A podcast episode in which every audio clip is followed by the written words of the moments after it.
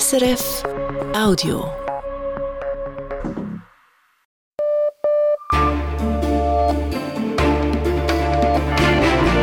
Radio SRF Echo der Zeit mit Simon Hulliger. Unsere Themen am 14. März. Viel mehr erneuerbare Energie, aber zu welchen Bedingungen? Der Nationalrat führt die Energiedebatte in einem Dringlichkeitsmodus. Bundesrat Berse attestiert gewissen Kreisen einen Kriegsrausch und erntet damit Kritik auch aus dem Ausland. Das ist kein Rauschen und kein Kriegsrauschen, sondern die realistische Auseinandersetzung mit dem, was unseren freien Ländern passieren könnte, wenn wir nicht wehrhaft sind. Und insofern fand ich diese Bemerkung erstaunlich. Sagt die deutsche Sicherheitspolitikerin Marie-Agnes Strack-Zimmermann. Dann andere Perspektiven auf den Ukraine-Krieg. Für Länder in Asien und Afrika ist er nicht von zentraler Bedeutung. Asian and African leaders look at this war and they say this is not really our war. Es sei nicht ihr Krieg, sagt der Experte von der Denkfabrik International Crisis Group. Und der Klimawandel als historische und geistige Herausforderung. Gefragt seien neue Leitbilder, um aus dem Wachstumsmodell auszubrechen. Die Frage ist, ob wir zum Beispiel ganz einfach gesagt materielles Wachstum durch geistiges Wachstum ersetzen könnten. Der Philosoph Thomas Metzinger plädiert für eine neue Bewusstseinskultur. Im Echo der Zeit. Die Schweiz will wegkommen von Öl und Gas, das heißt, sie braucht in Zukunft mehr Strom zum Heizen oder Autofahren. Dazu kommt, dass der Betrieb der Atomkraftwerke bald ausläuft. Darum soll die Produktion von erneuerbarer Energie massiv ausgebaut werden, Sonnen-, Wind- und Wasserkraft. Wie soll das konkret gehen? Was ist erlaubt, was nicht? Diese Fragen werden aktuell im Nationalrat diskutiert. Heute hat er die Beratung der zentralen Bereiche abgeschlossen. Dominik Mayer im Bundeshaus, ganz grundsätzlich, mit welchen Mitteln sollen die ambitionierten Ausbauziele erreicht werden? Es gibt Abstriche beim Natur- und Landschaftsschutz, aber auch neue Formen von Subventionen, also Geld für Stromproduzenten. Und ein dritter Pfeiler sozusagen sind neue Vorschriften wie die Solarpflicht. Wer neu baut oder sein Haus renoviert, soll künftig Solarpanels installieren müssen. Sie haben es angetönt, beim Ausbau von Erneuerbaren kommt es oft zu Konflikten mit dem Naturschutz. Was hat denn der Nationalrat hier höher gewichtet? Also letzten Herbst noch hat die Politik sehr schwere Einschnitte diskutiert beim Naturschutz. Das ist jetzt vom Tisch. Es bleiben aber Abstriche. Beispiel bei 15 Wasserkraftprojekten sagt der Nationalrat, das Interesse, sie zu bauen, geht Naturschutzinteressen grundsätzlich vor. Und dann ist da noch die hochemotionale Sache mit dem sogenannten Restwasser. Der Nationalrat hat hauchdünn entschieden, bestehende Wasserkraftwerke sollen künftig mehr Wasser verwenden dürfen für die Stromproduktion als als vorgesehen. Tönt kompliziert, hat aber negative Folgen für Fische und für die Artenvielfalt. In welchen Bereichen konnte sich denn Linksgrün durchsetzen? Vor allem bei der Solarpflicht, auch wenn sie etwas weniger weit geht, als SP und Grüne gewünscht hätten. Erfolge feiert Linksgrün aber auch beim Thema Energieeffizienz. Hier wurden verbindliche Vorgaben beschlossen gegen Energieverschwendung, kann man sagen. Stets wurde ja betont, dass die Vorlage nicht aus der Balance fallen soll, aus Sorge vor einem Referendum von links oder rechts. Ist sie denn so noch ausbalanciert? Ich würde sagen, die Waage neigt sich etwas stärker auf die bürgerliche Seite, nicht erstaunlich bei den politischen Verhältnissen in der Schweiz, aber die Waage ist nicht krass aus der Balance. Ich höre heute Abend aus allen Lagern mittlere Unzufriedenheit. Das ist in der Politik jeweils kein sehr schlechtes Zeichen für eine Vorlage. Der größte Widerstand heute kommt aus dem Naturschutz. Der Fischereiverband droht mit dem Referendum, wenn eben diese Restwasserbestimmungen bei der Wasserkraft tatsächlich gelockert werden. Könnte denn mit der Vorlage, wie sie nun auf dem Tisch liegt, könnten so die ambitionierten Ausbauziele erreicht werden? Ja oder Nein zu sagen, ist da nicht sehr seriös. Ich würde sagen, Binsenwahrheit, die Chancen stehen sicher besser als ohne diese Vorlage, aber es ist doch sehr viel offen. Beispiel Wasserkraft. 15 Projekte werden da beschleunigt, bevorzugt, aber Einsprachen bleiben immer möglich, damit auch entsprechende große Verzögerungen. Und mehr Strom gibt es ja generell nur, wenn Investoren investieren und das kann die Politik nicht befehlen. Mitte links tönt es zuversichtlich, dass man die Ziele erreichen könne. Rechts heißt es, es werde so nicht reichen. Die SVP ganz rechts setzt ja auf neue AKW auf neue AKW. Morgen wird im Nationalrat über eine Lockerung des Verbotes vom Bau von neuen Kernkraftwerken diskutiert. Mit welchen Chancen? Die Chancen sind sehr gering, aber das rechte Lager hat es in den letzten Monaten doch geschafft, die AKW-Frage neu zu lancieren. Lange war die Idee neues AKW wirklich sehr weit weg in der Schweiz. Heute ist eine Volksinitiative unterwegs gegen das Neubauverbot, das wir haben. Und wichtige Akteure wie der Chef des Stromkonzerns Axpo sagen öffentlich, diese Frage, diese AKW-Frage müsse man jetzt diskutieren. Schauen wir nochmals auf das große Ganze. Gewisse Punkte dieser Vorlage wurden in den Räten neu entwickelt. Das Ganze ist komplex und selbst für die Akteure schwer zu überblicken. Es wirkt, als sei diese Vorlage in gewissen Bereichen etwas aus der Hüfte geschossen. Täuscht dieser Eindruck? Das hat schon etwas. Helvetische Tradition ist ja eher, dass Ideen sehr langsam reifen, aber dann breit akzeptiert sind. Jetzt aber kommen in der Energiepolitik innerhalb Wochen jeweils neue, grundlegende Ideen auf in der vorberatenden Kommission. Die umfassende Solarpflicht etwa oder letztes Jahr dieser Angriff auf den Naturschutz. Tempo geht da und ging ja, ja auf Kosten von Gründlichkeit, kann man sagen. Das hat mit der Energiekrisenstimmung, jetzt letztes Jahr zum Beispiel Ukraine-Krieg zu tun, aber wohl auch mit der Corona-Zeit. Damals traf die Politik ständig schnelle Beschlüsse mit weitreichenden Folgen. Neu gewählte Parlamentarier sind so sozialisiert worden im Bundeshaus und ich denke, das halt hier wirklich auch noch nach aus dem Bundeshaus Dominik Maye. Die Vorlage geht dann in den Ständerat. Und jetzt die Nachrichten mit Marco Kolle. Zuerst zu weiteren Entscheiden aus dem Parlament. Der Ständerat hat sich mit der Frage beschäftigt, wie die Kosten im Gesundheitswesen gesenkt werden können und zieht in dieser Frage mit dem Nationalrat gleich.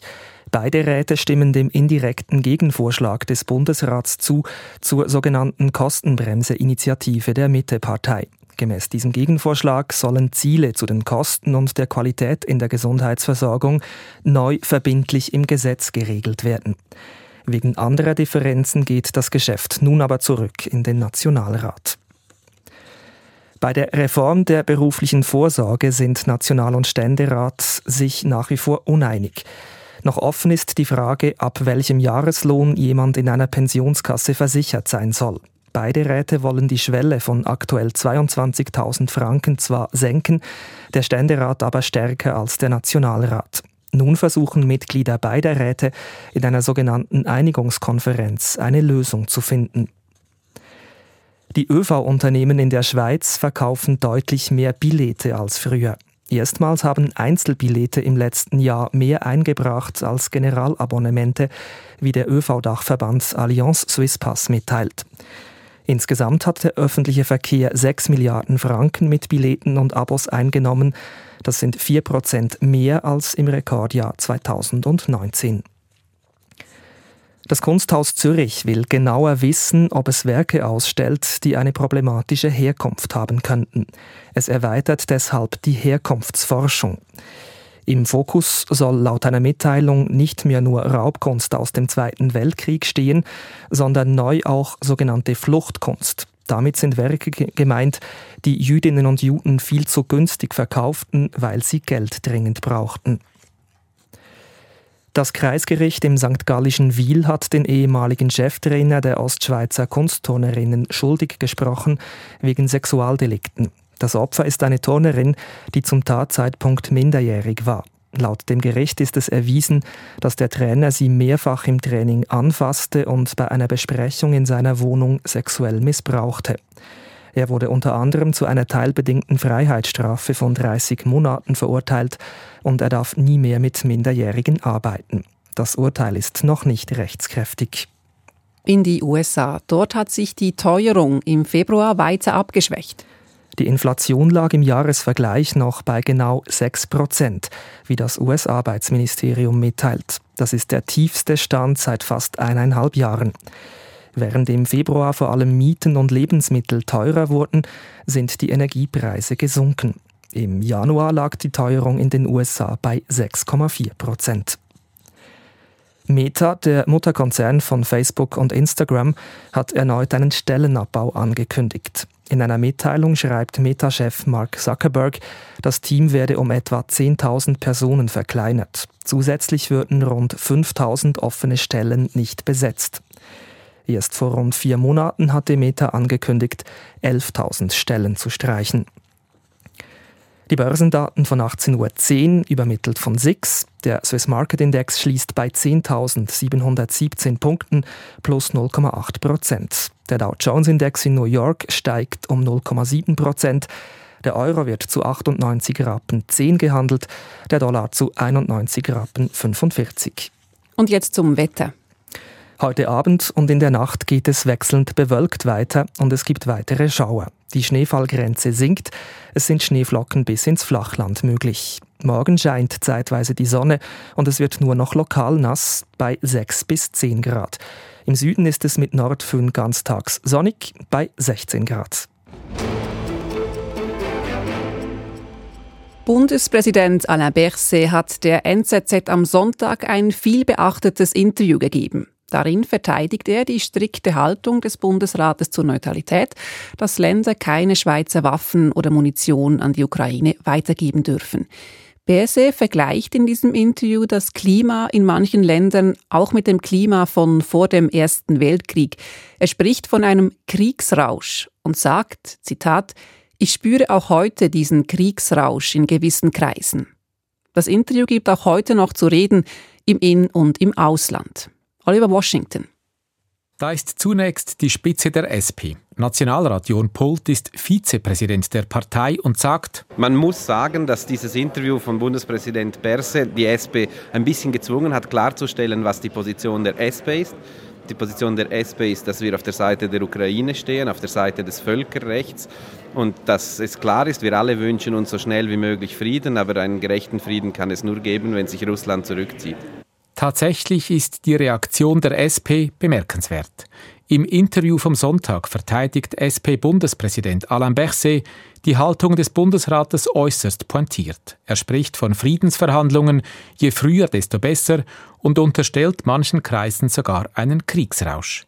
Darauf reagiert heute SP-Co-Präsident Cedric Wermuth in einem ganzseitigen Interview in der NZZ und macht klar, dass die Partei eine dezidiert andere Haltung vertrete. Jon Pult sagt, etwas hat aus meiner Sicht der Bundesrat noch nicht verstanden oder will es nicht verstehen. Es gibt nicht zwei Kriegsparteien in der Ukraine, sondern es gibt einen illegalen Aggressor, Russland, und es gibt ein Land, das sich verteidigt. Und wenn es klar ein Verbrechen gibt auf der einen Seite und jemand, der sich verteidigt, ist es eben nicht neutral, sie als zwei gleichwertige Kriegsparteien anzusehen, sondern moderne Neutralität bedeutet immer auf der Seite des Rechts und in diesem konkreten Fall auf der Seite der Ukraine zu stehen. Warum aber gibt der Bundespräsident ein solches Interview und spricht von Kriegsrausch? Im Bundeshaus hört man etwa die These, Berse wolle sich bei der SVP anbieten, um sich so seine Wiederwahl zu sichern. SP-Vizepräsident Pult kann sich das nicht vorstellen. Ihm jetzt vorzuwerfen, dass er aus reinem machiavellistischem Machtkalkül handelt, das fände ich dann wirklich falsch und da würde ich ihn auch vor diesem Vorwurf in Schutz nehmen. Gleichwohl ist die SVP die einzige Partei im Bundeshaus, welche Berses Äußerungen begrüßt hat. Aber selbst Mauro Tuena, SVP-Nationalrat und Präsident der Sicherheitspolitischen Kommission des Nationalrates, sagt, der Bundespräsident hat in seinem Interview die Meinung des Bundesrates wiedergegeben. Es ging um Waffenausfuhr und um die Haltung der Schweiz in dieser Frage. Und er hat dabei aus meiner Sicht ein Wort gebraucht, das ich selber nicht gebraucht hätte. Berset selber hatte heute keine Zeit für ein Interview. Es bleibt also offen, ob er Kreise im Inland oder im europäischen Ausland einen Kriegsrausch unterstellt. Im Ausland aber hat man Bersets Aussage durchaus wahrgenommen. So sagt etwa die deutsche FDP-Politikerin Marie-Agnes Strack-Zimmermann. Wenn man sich Gedanken darüber macht, um Frieden, um Freiheit innerhalb einer Demokratie und angesichts eines brutalen Angriffs Russlands auf die Ukraine, und das ist in der Nachbarschaft, dann ist das kein Rauschen und kein Kriegsrauschen, sondern die realistische Auseinandersetzung mit dem, was unseren freien Ländern passieren könnte, wenn wir nicht wehrhaft sind. Und insofern fand ich diese Bemerkung erstaunlich. Strack Zimmermann setzt sich seit Monaten stark für die Unterstützung der Ukraine ein und auch, dass Länder wie Deutschland Schweizer Munition oder auch Waffen an die Ukraine weitergeben dürften. Wir dürften nicht naiv sein, sagt sie. Wir dürfen nie davon ausgehen, egal ob man bündnisneutral oder wie Deutschland äh, Teil der NATO ist, davon ausgehen, dass uns schon nichts passiert. Insofern die Friedenstaube jeden Morgen in die Luft zu schicken, mag etwas Angenehmes fürs Gemüt sein. Die Realität sieht leider anders aus. Die Realität sehe so aus, dass Russlands Krieg gegen die Ukraine auch ein Angriff auf die westlichen Werte sei. Dabei erwarte niemand, dass die Schweiz der NATO beitrete und Waffen direkt an die Ukraine liefere, aber fragt Strack Zimmermann mit Blick auf die Haltung des Bundesrates. Kann man, wenn es um Werte geht, Wert von Freiheit, von Frieden, von Völkerrecht, kann man an der Stelle neutral sein?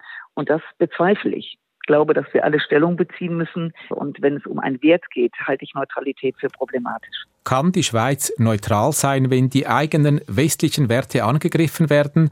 Der Bundesrat ist der Meinung ja. Die Bundeskanzlei übrigens wusste von Berses Interview nichts. Man muss also davon ausgehen, dass seine Aussage über den Kriegsrausch nicht abgesprochen war mit dem Gremium.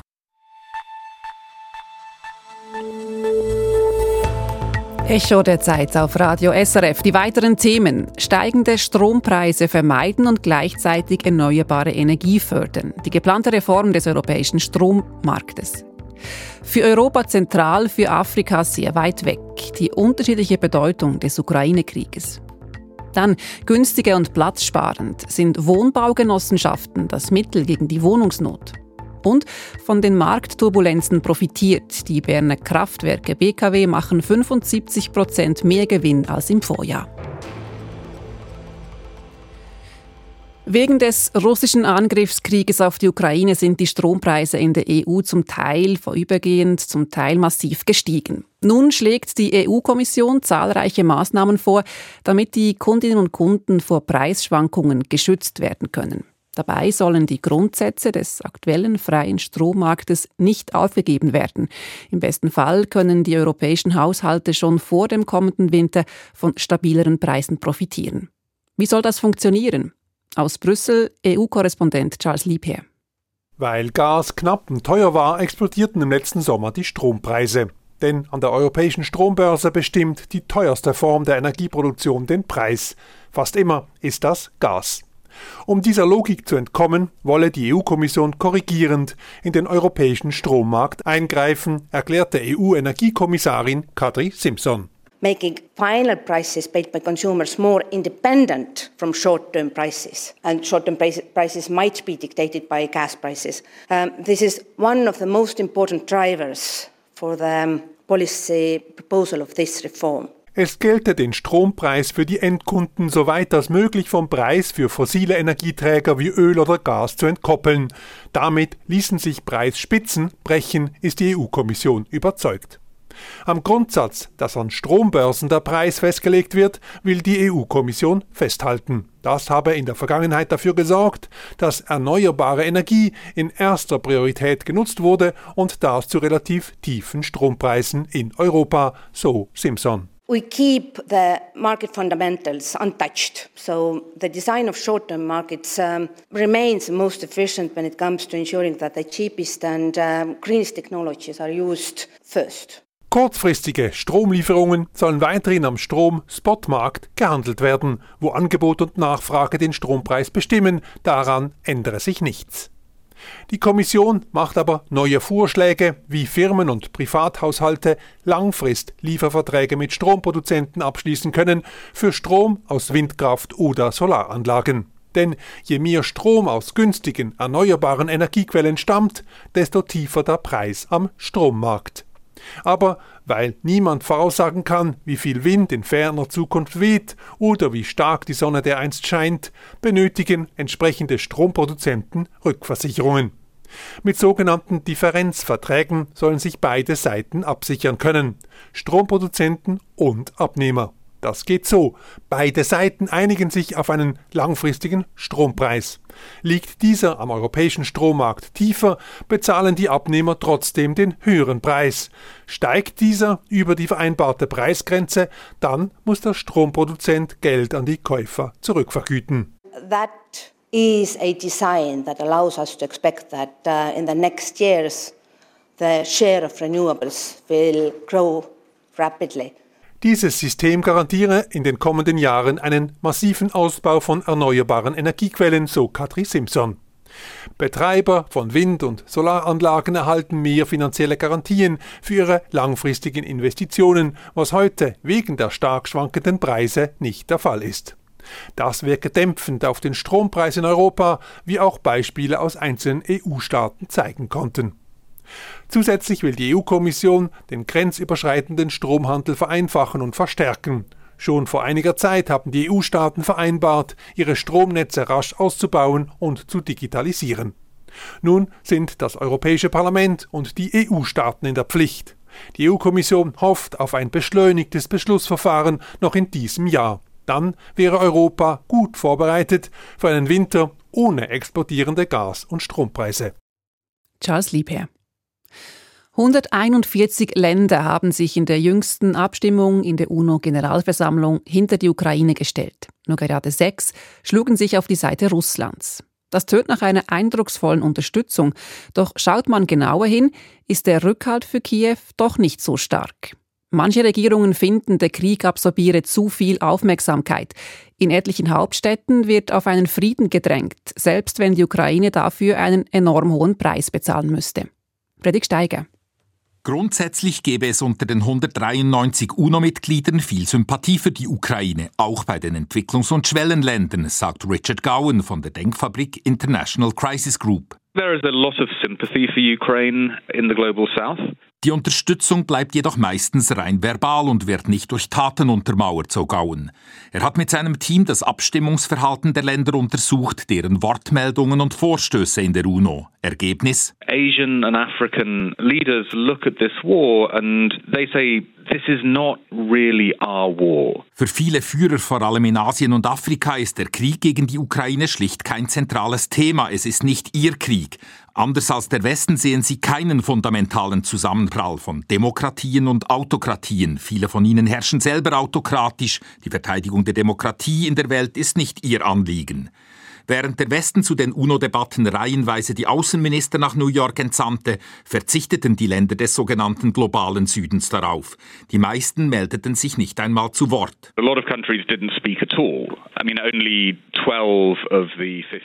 Von jenen, die sprachen, pochen viele keineswegs auf einen bedingungslosen Rückzug Russlands. Sie erwarten vielmehr von der Ukraine teils erhebliche Zugeständnisse. Hauptsache, die Lage beruhigt sich möglichst schnell. Trotz des monatelangen Werbens gelang es den USA und den Europäern kaum, Entwicklungs- und Schwellenländer auf ihre Seite zu ziehen. Gerade wichtige Akteure wie Indien, Brasilien oder Südafrika sträuben sich.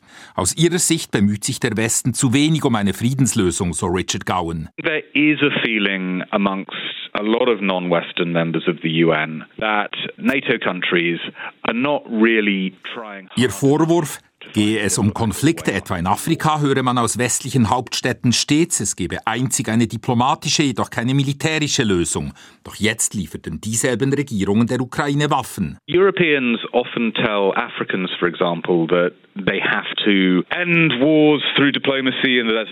Zu hören ist auch, UNO-Generalsekretär Antonio Guterres solle sich stärker einbringen als Friedensvermittler. Doch der, ganz Realist, sieht derzeit keine Chancen für eine Lösung, die mit dem Völkerrecht vereinbar wäre, weil Russland das nicht will. Gleichzeitig lancieren einige Staaten in der UNO Vorschläge, um den Krieg zu beenden. Sie sind zahlreich, aber so Gauen ausnahmslos vage. Es herrscht kein Konsens unter den Ländern des Südens. There are lots of ideas. I mean, often these ideas are quite vague, but they all suggest that countries from the global south, you know, really want to see diplomacy. So schlägt Mexiko vor, der Papst, der UNO-Generalsekretär und der indische Ministerpräsident sollten sich als Vermittler anbieten. Der brasilianische Präsident Lula da Silva denkt an eine Kontaktgruppe, bestehend aus Brasilien, China, Indien und Indonesien. Südafrika empfiehlt Staatsmänner aus nicht-westlichen Ländern. Indonesien rät zu direkten Friedensverhandlungen zwischen Kiew und Moskau. Das russlandfreundliche Venezuela zu solchen zwischen Russland und der NATO. Die Ukraine indes dürfte nicht mit am Tisch sitzen. Mehrere afrikanische Länder hoffen, dass aus kleinen diplomatischen Schritten wie dem Getreideabkommen oder Gesprächen über Gefangenenaustausche weitreichendere Verhandlungen entstehen.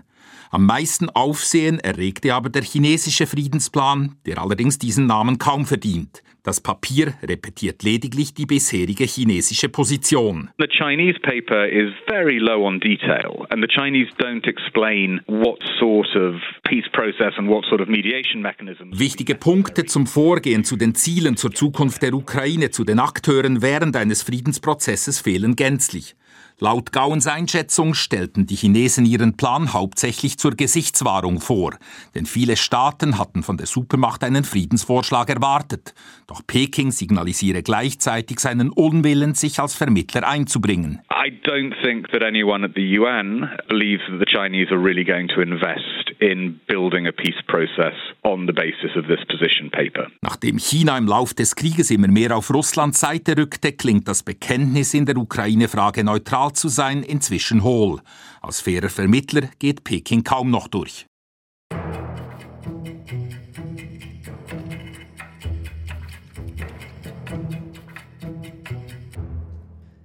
Der Klimawandel und seine Folgen sind für immer mehr Menschen spürbar. Die Erderwärmung zu begrenzen bleibt das erklärte Ziel der Weltgemeinschaft. Doch lassen sich die Klimaziele noch erreichen? Für einen Zweckoptimismus bleibe keine Zeit, sagt der Philosoph Thomas Metzinger in seinem aktuellen Buch. Er fordert eine radikale Ehrlichkeit. Um damit umgehen zu können, was auf uns zukomme, brauche es einen klaren Geist und eine neue Bewusstseinskultur.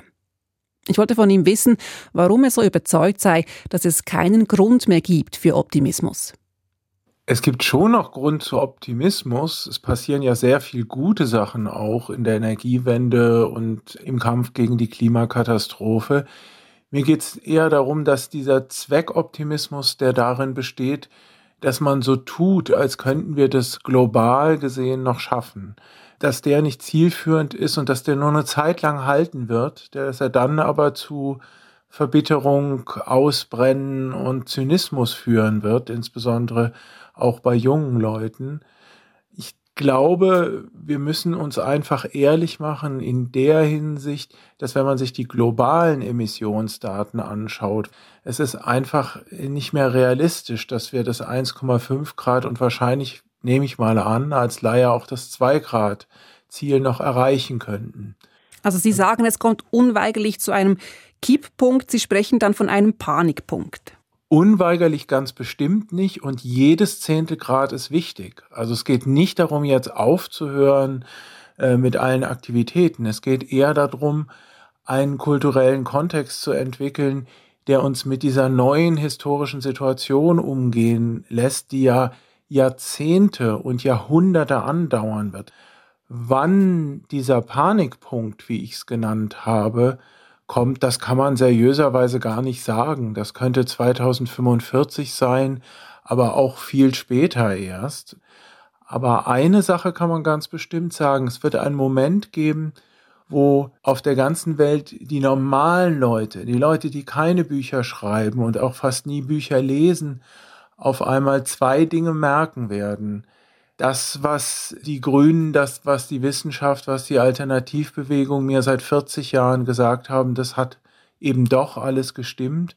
Und es ist jetzt zu spät. Die Sache beschleunigt sich. Und das wird dann eben auch psychologische Folgen haben.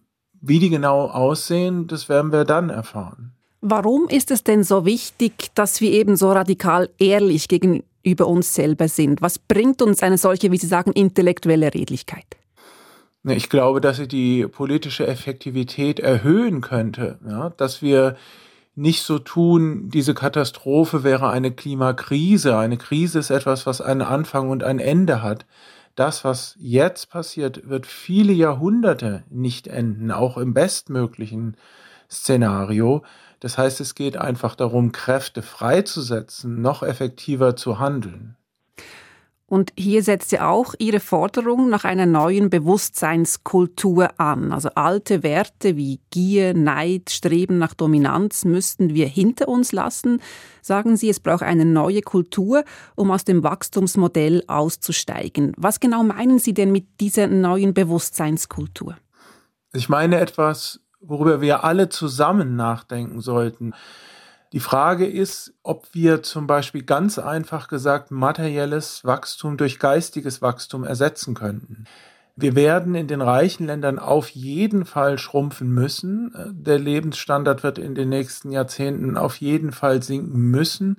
Die Frage ist nur, ob wir das freiwillig tun oder ob wir es unfreiwillig tun. Eine interessante Frage ist eben, könnte es einen neuen gesellschaftlichen Kontext geben, der noch attraktiver ist als dieses giergetriebene Wachstumsmodell, diese Konsumgesellschaft, die wir jetzt haben in den reichen Ländern, könnte es vielleicht einen Ausweg geben, wenn wir endlich erkennen, dass die eigentliche Ursache des Problems ja nicht die bösen, bösen Politiker und der böse, böse Kapitalismus sind, sondern unser eigener Geist. Wir sind ja selbst das Wachstumsmodell sozusagen. Wir sind ja selbst der Kapitalismus. Und ich glaube, wir müssen uns auch der Tatsache stellen, dass es unsere eigene geistige Struktur ist, die all das verursacht. Und lässt sich denn diese geistige Struktur verändern? Das weiß ich nicht. Ich habe ein paar Ideen. Ich glaube, eine säkularisierte Achtsamkeitspraxis zum Beispiel, das wäre ein Weg, aber auch viele andere Fragen. Wir sollten uns einfach überhaupt mal fragen, was sind eigentlich wertvolle Bewusstseinszustände. Welche wollen wir unseren Kindern zeigen? Welche dürfen wir Tieren aufzwingen? Das heißt, eine eigene Einstellung zu unserem eigenen Geist einnehmen. Das schließt natürlich wissenschaftliche Forschung und Philosophie auch mit ein. Ob wir damit effektiv Wesen wie uns selbst noch in dem sehr kleinen Zeitfenster ändern können, ob wir unser faktisches Verhalten noch ändern können, das weiß ich nicht. Aber wir sollten das auf jeden Fall versuchen. Was sind denn wertvolle Bewusstseinszustände? Für mich persönlich sind die wertvollsten Bewusstseinszustände, und ich habe mich viel mit sowas beschäftigt in meinem Leben, sind ganz klar die, die durch eine Meditationspraxis erzeugt werden. Aber andere Leute könnten ja zu ganz anderen Ergebnissen kommen. Vielleicht würde es auch Leute geben, die sagen, das ist alles Unsinn mit der säkularen Spiritualität in ihrem Buch. Wir brauchen eine hedonistische Bewusstseinskultur, um aus dem Wachstumsmodell auszusteigen. Wir brauchen intelligentere Formen von Spaß, Vergnügen, die nicht süchtig machen, die nicht abstumpfen. Äh, wichtig ist einfach, dass wir überhaupt das mal zum Thema machen, wie wir mit diesem neuen historischen Kontext umgehen wollen. Sie plädieren für ein Zusammengehen von Spiritualität und Wissenschaft und dennoch vielleicht etwas zugespitzt könnte man sagen, Sie als 65-jähriger emeritierter Professor rufen den Jungen zu, meditiert gegen den Klimawandel. Kann das die Lösung sein? Nein, genau das sage ich nicht. Ich sage nicht, wir müssen jetzt alle meditieren, dann können wir den Klimawandel noch stoppen. Ich sage eher, es geht darum, wie wir angesichts dieser Situation unsere eigene Würde noch bewahren können in einer Situation, wo die Menschheit als Ganze ihre Würde verliert. Es geht dabei auch um geistige Gesundheit. Wie geht das? Das sind Fragen von Bewusstseinskultur, politischer Aktivität aufrechterhalten, ohne einfach völlig zu verzweifeln. Thomas Metzinger, er ist emeritierter Professor für theoretische Philosophie an der Universität Mainz. Sein aktuelles Buch heißt Bewusstseinskultur, Spiritualität, intellektuelle Redlichkeit und die planetare Krise. Im Echo der Zeit und zum Schluss der Sendung geht es um die Strategie der Berner Kraftwerke BKW und um Strategien gegen die Wohnungsnot. In Schweizer Städten und Tourismusregionen ist es schon heute ein Kunststück, eine freie und vor allem bezahlbare Wohnung zu finden. In wenigen Jahren, sagen Prognosen, dürfte im ganzen Land Wohnungsnot herrschen, wenn keine Gegenmaßnahmen ergriffen werden. Doch welche Maßnahmen wären geeignet?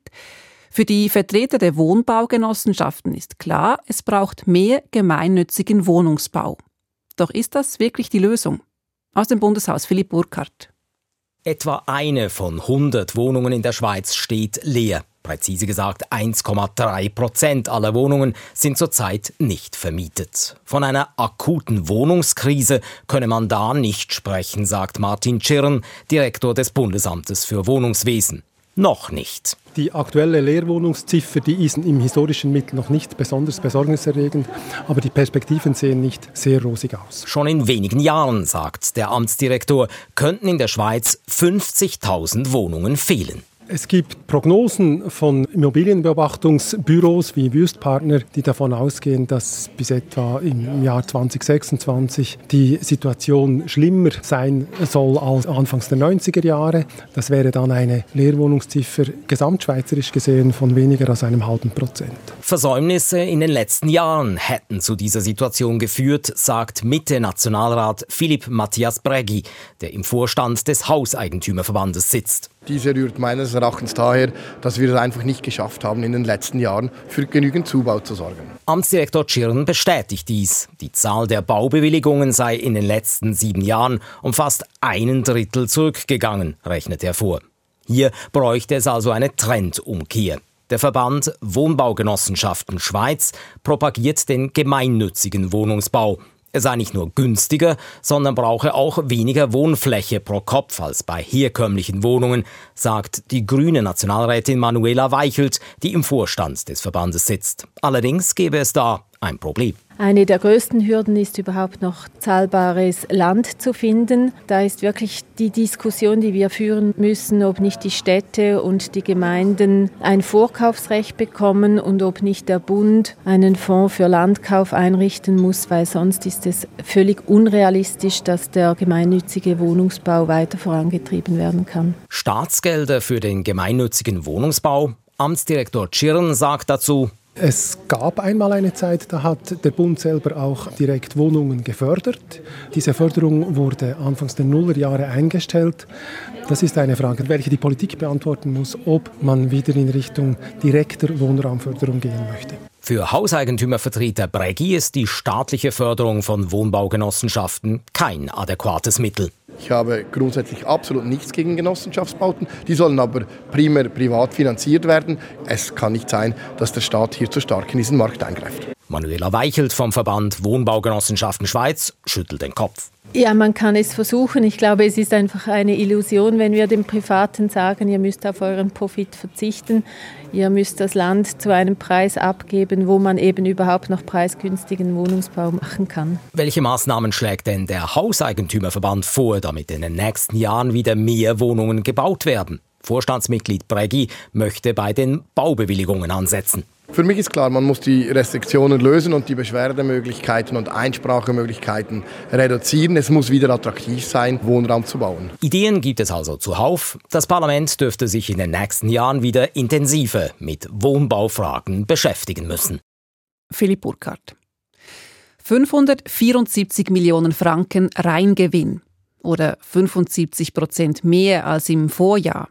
Die BKW, die Berner Kraftwerke, haben 2022, ähnlich wie die anderen großen Schweizer Energiekonzerne, stark profitiert von der schwierigen Situation auf den Energiemärkten. Mit dem vielen Geld will der neue BKW-Chef Solar- und Windanlagen in der Schweiz bauen. Aber anders als in den letzten zehn Jahren will die BKW keine weiteren Unternehmen, insbesondere aus dem Bereich Gebäudetechnik, zukaufen. Ist das ein Strategiewechsel? Klaus Ammann. Mit Strom hat der Stromkonzern BKW im letzten Jahr äußerst gute Geschäfte gemacht. Robert Itschner, seit letztem Oktober Konzernchef, erklärt. Das ist ein Resultat natürlich der Volatilität, die wir gesehen haben in den Energiemärkten. Zugleich auch hatten wir sehr große Preisdifferenzen zwischen den Schlüsselmärkten Frankreich, Deutschland und der Schweiz, von denen profitieren konnten im vierten Quartal. Und schlussendlich konnten wir auch zu deutlich höheren Preisen als normal Systemdienstleistungen verkaufen. Systemdienstleistungen, das sind Stromlieferungen an die Swissgrid, die Betreiberin des Schweizer Übertragungsnetzes. Sie benötigt diesen Strom, um die Spannung im Netz stabil zu halten. Zudem führte der russische Krieg gegen die Ukraine zu stark schwankenden Strompreisen. Diese Volatilität können Händler wie die BKW nutzen, indem sie dann Strom kaufen, wenn er vergleichsweise günstig ist, und dann wieder verkaufen, wenn der Preis steigt. Während das Geschäft mit Strom so gut lief wie noch kaum je in der 125-jährigen Geschichte der BKW, happerte es im Bereich Dienstleistungen, auf dem Markt der Gebäudetechnik beispielsweise. BKW-Chef Robert Itschner räumt ein. Wir haben äh, nicht ganz die Ziele erreicht, die wir uns selber gesetzt hatten für das letzte Jahr. Das gilt es jetzt zu korrigieren und da sind wir dran. Konkret ist der Gewinn im Bereich Dienstleistungen im letzten Jahr fast um die Hälfte zurückgegangen. Bei einem Umsatz von 1,76 Milliarden Franken schauten lediglich 53 Millionen Gewinn vor Zinsen und Steuern, also nur gut drei Prozent heraus. Das ist deshalb bemerkenswert, weil die BKW den Bereich Dienstleistungen unter Robert Itschners Vorgängerin Susanne Thoma durch millionenschwere Zukäufe von kleineren und mittleren Unternehmen stark ausgebaut hat. Von 11.000 Mitarbeiterinnen und Mitarbeitern arbeiten heute vier Fünftel im Dienstleistungsbereich. Der neue Chef tritt nun auf die Bremse. Wir haben eine sehr schnelle Wachstumsphase jetzt hinter uns mit sehr vielen Akquisitionen. Jetzt geben wir uns ein bisschen Zeit, um da vielleicht ein paar Prozesse nachzuziehen, Harmonisierungen zu machen, Synergiepotenziale zu nutzen, um dann nochmals fitter zu sein für die nächste äh, beschleunigte Wachstumsphase. Eine Abwendung von der bisherigen Strategie sei das aber nicht, betont Robert Itschner. Zu attraktiv sei der Markt mit Energieeffizienz in Gebäuden beispielsweise oder ressourcenschonendem Bauen. Erstmal will die BKW aber vermehrt in die Produktion von erneuerbarem Strom in der Schweiz investieren, jetzt wo die Politik gerade die Rahmenbedingungen deutlich verbessert. Die große Sonnenstromanlage, die das Unternehmen auf dem Flugplatz Belp plant, sei nur eines von Dutzenden Sonnen-, Wasser- und Windstromprojekten, an denen die BKW derzeit arbeite, sagt Itschner. Auch etwa zehn Photovoltaikanlagen in den Bergen wolle die BKW bauen, um mehr Winterstrom zu produzieren. Welche genau, will Robert Itschner erst später in diesem Jahr verraten. Auch dazu, wie die BKW mit ihren Anteilen an klimaschädlichen Kohle- und Gaskraftwerken in Deutschland und Italien weiterfahren will, sagt der BKW-Chef nur. Das ist tatsächlich eine der Fragen, die wir dieses Jahr klären möchten. Im Moment ist der Zeitpunkt nicht der richtige, um da über einen Ausstieg zu befinden, weil diese Kraftwerke wirklich dringend benötigt werden, um die Versorgungssicherheit äh, zu gewährleisten.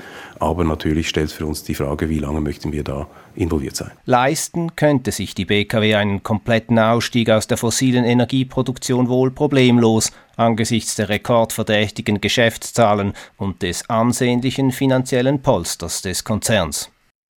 Klaus Ammann. Und das war's vom heutigen Echo der Zeit mit Redaktionsschluss um 18.42 Uhr. Verantwortlich für die Sendung war Markus Hofmann, für die Nachrichten Marisa Eckli, am Mikrofon Simon Hullige. Das war ein Podcast von SRF.